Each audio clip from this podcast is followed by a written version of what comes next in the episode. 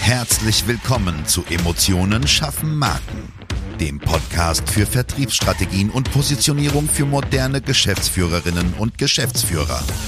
Hier beschäftigen wir uns mit modernen Strategien und Umsetzungstipps für erfolgreiche Unternehmen, die den Unterschied machen und zeigen wollen. Gerade in komplexen und innovativen Leistungsfeldern zeigen wir dir, wie du dich mit deinem Unternehmen von der Masse abhebst und wissenschaftlich fundierte Erfolge feiern kannst. Und jetzt wünschen wir dir viel Spaß mit dieser Episode und deinem Gastgeber, Jonas Zeiser. Und ein herzliches Hallo auch von mir. Hier ist wieder Jonas Zeiser und ich warne dich jetzt schon mal vor, das ist wahrscheinlich die komplexeste Folge vom Inhalt her heute. Äh, und mit Sicherheit, wenn es die allererste Folge sein sollte, die du hörst, nicht die richtige für dich. Fang mal lieber weiter vorne an. Ähm, jetzt geht es mal richtig ans Eingemacht. Und zwar geht es heute um die Wettbewerbs-Image-Strukturanalyse oder kurz VISA. Und die Frage, wie man das zur Erarbeitung, also dieses Tool einer Positionierung nutzen kann. Grundsätzlich arbeitet man bei diesem Instrument mit Befragungen. Ja? Also das klingt erstmal relativ einfach ist aber tatsächlich sehr komplex. Ähm, das Image eines Produktes, einer Leistung oder eines Unternehmens wird als mehrdimensionales Produkt oder Konstrukt verstanden in diesem Bereich. Das heißt, ähm, du kannst zum Beispiel sowas wie ein, wie ein Würfel vorstellen oder wie so ein verzahntes äh, visuelles Objekt mit mehreren Richtungen, mit mehreren Ausschlägen. Ja. Das Image meint hierbei vor allem die Einstellung zu einer Leistung. Und jetzt kommt, das ist wichtig, kognitiver oder emotionaler Wahrnehmung basiert, also diese Einstellung. So. Klingt super komplex, aber kriegen wir hin. Die Analyse selber, also die Visa, arbeitet mit Fragebögen und Interviews. Und zwar im externen Bereich.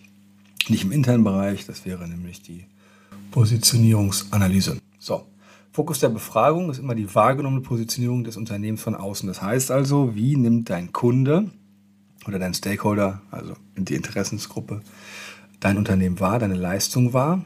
Und der zentrale Unterschied zu den ganzen anderen Modellen da draußen ist genau das. Das bedeutet nämlich auch, dass es immer nur um bereits länger bestehende Unternehmen gehen kann, ähm, wenn man nicht nur seine Onkels und Tanten fragen möchte, sondern ähm, die wirklich, ich sage es ganz vorsichtig, schmerzhaften Ergebnisse verwerten will und daraus halt Konsequenzen, Handlungsempfehlungen und so weiter ableiten möchte. So,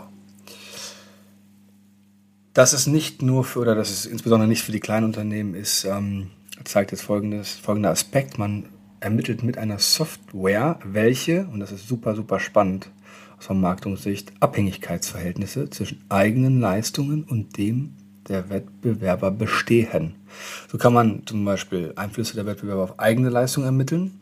Man kann aber auch sehr exakt Marktentwicklungen vorhersagen. Und meine Güte, wie geil ist das denn? Das ist natürlich ein bisschen zeitaufwendig. Der Vorteil ist aber, dass man hier verschiedene Nutzenargumente von Leistungen und Unternehmen miteinander vergleichen kann, weil man sich auf die gegenseitige Beeinflussung konzentriert. Das heißt, der eine ähm, sagt zum Beispiel, meine, mein Lebensmittel ist super vegan und das, der andere sagt, ähm, es ist aber super schnell herzustellen. Da ist ja erstmal schwierig, seine Vergleichbarkeit im Wettbewerbsvorteil ja, zu analysieren oder zu identifizieren. Das geht damit aber. Und das ist etwas, was aus meinem Kenntnisstand kein anderes Tool so detailliert kann. Ja, es gibt immer hier und da, mache ich auch mal einen Fragebogen. Aber wir sind ja hier nicht beim Wochenendkurs, wie ihr wisst. Was musst du noch über die Visa wissen? Das setzt an vier Eckpunkten an. Das kann man sich gleich, denke ich, relativ einfach merken. Positionierung, Wettbewerbsorientierung, Differenzierung und Querwirkung.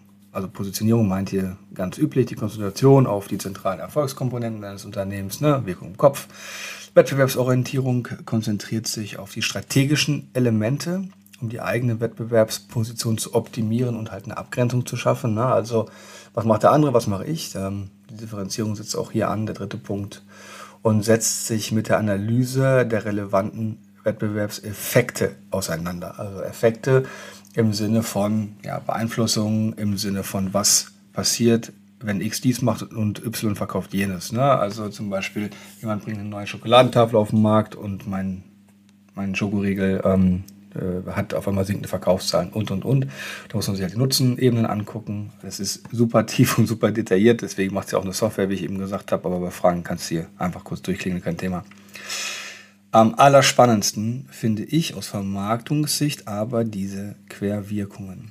Weil das ist etwas, wie ich schon gesagt habe, was es so nicht gibt. Es geht darum, herauszufinden, welche Wirkungen diese Leistungen von dir oder von den anderen auf Aspekte wie Einstellungen, Kaufabsichten und Marktanteile anderer Marken hat. Ja, also wenn der Kuchen 100% hat, dann musst du halt gucken, hast du 20 oder hast du 50, hast du 2 oder hast du 4, je nach Markt. Und hier mit diesem Instrument zielführend zu arbeiten, ist so bahnbrechend äh, und so andersartig, dass ich fast jedem größeren Unternehmen dazu rate, mit so einer Strategie voranzugehen, sofern man da die liquiden Mittel hat. Ne? Die Imagewirkung selber, also das, was wir eingangs gesagt haben, dieses Hey, was passiert von außen, wie werde ich wahrgenommen, lässt sich letztlich aus der Varianz des Erfolgskriteriums ableiten. Ne? Also wie zum Beispiel vorher, nachher. Ähm, und daraus kann man halt Handlungsempfehlungen schließen. Man kann natürlich auch aufgrund dadurch, dass es so ein krasses Analysetool ist, genau sehen, okay, was muss ich denn jetzt tun? Wie geht es weiter? Was ist mein nächster Step? Und deshalb, ich habe ja eben gesagt, es hat eine sehr exakte Vorhersage der Marktentwicklung. Bist eigentlich damit auf der sicheren Seite, würde ich fast sagen, wenn du da einen Profi an deiner Seite hast und ähm, jemand hast, der versteht, was passiert, wenn die Daten vernünftig ausgewertet werden und vorbereitet und nachbereitet werden, natürlich, klar. Und dann hast du da etwas, was mit Sicherheit kein Wettbewerber macht, was natürlich sehr umständlich ist oder sehr umfangreich, besser gesagt. Nur, das sind die guten Dinge immer. Ja, also ich sage, wenn man ein Produkt entwickelt, macht man auch nicht nur 15 und hat schon jeder, sondern man will was Besonderes machen. Das ist hier auch der Fall. Naja, das war jetzt ziemlich harter theoretischer Tobak. Wenn du da mehr wissen willst, äh, wenn du Hilfe brauchst, sag mir Bescheid. Und ansonsten wünsche ich dir bis zur nächsten Folge eine wirklich gute Zeit.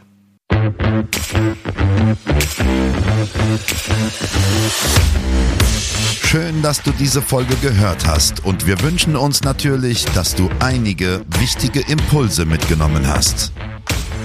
Weitere Informationen zu uns und zum Podcast findest du auf unserer Webseite unter www.jjzeiser.de. Wenn wir dir helfen können, sprich uns gerne an. Wir freuen uns. Den Link zum Kontaktformular findest du auf unserer Website und in den Show Notes. Bis zum nächsten Mal bei Emotionen schaffen Marken. Vertriebsstrategien und Positionierung für moderne Geschäftsführerinnen und Geschäftsführer.